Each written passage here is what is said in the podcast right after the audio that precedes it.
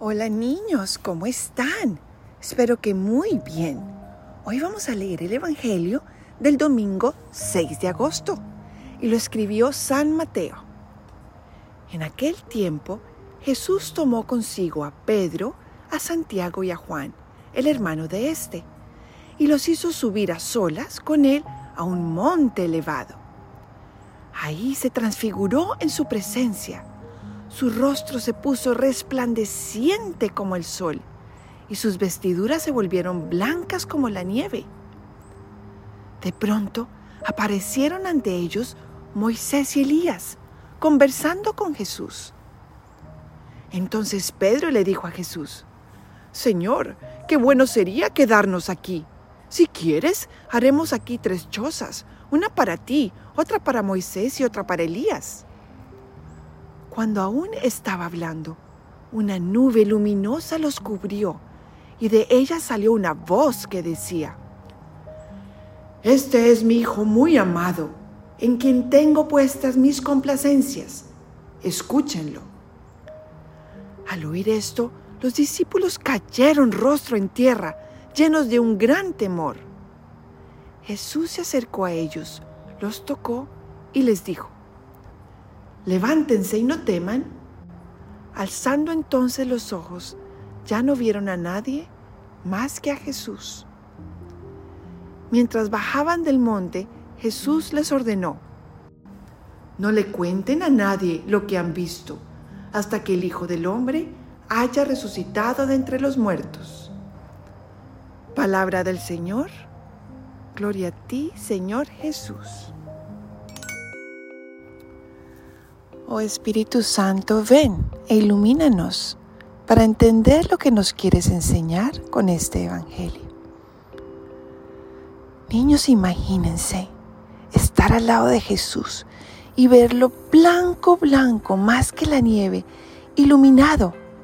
Y luego de repente escuchar una voz que dice desde el cielo, Este es mi Hijo amado, escúchenlo. ¿Saben quién estaba hablando? Pues Dios, el creador de todo, y nos estaba diciendo a cada uno de nosotros que Jesús es su Hijo y que debemos escucharlo. ¿Para qué? Para ser felices, para entender lo que Él nos quiere decir y poder vivir más tranquilos y felices. ¿Y saben por qué, niños? Dios sabe que a veces en esta vida hay momentos difíciles, a veces nos sentimos angustiados o no queremos ir al colegio porque no nos está yendo bien o no tenemos amigos o tenemos angustias en nuestras casas también. A todos nos pasa eso. Todos algunas veces tenemos miedo o tristeza o angustia. Los adultos también.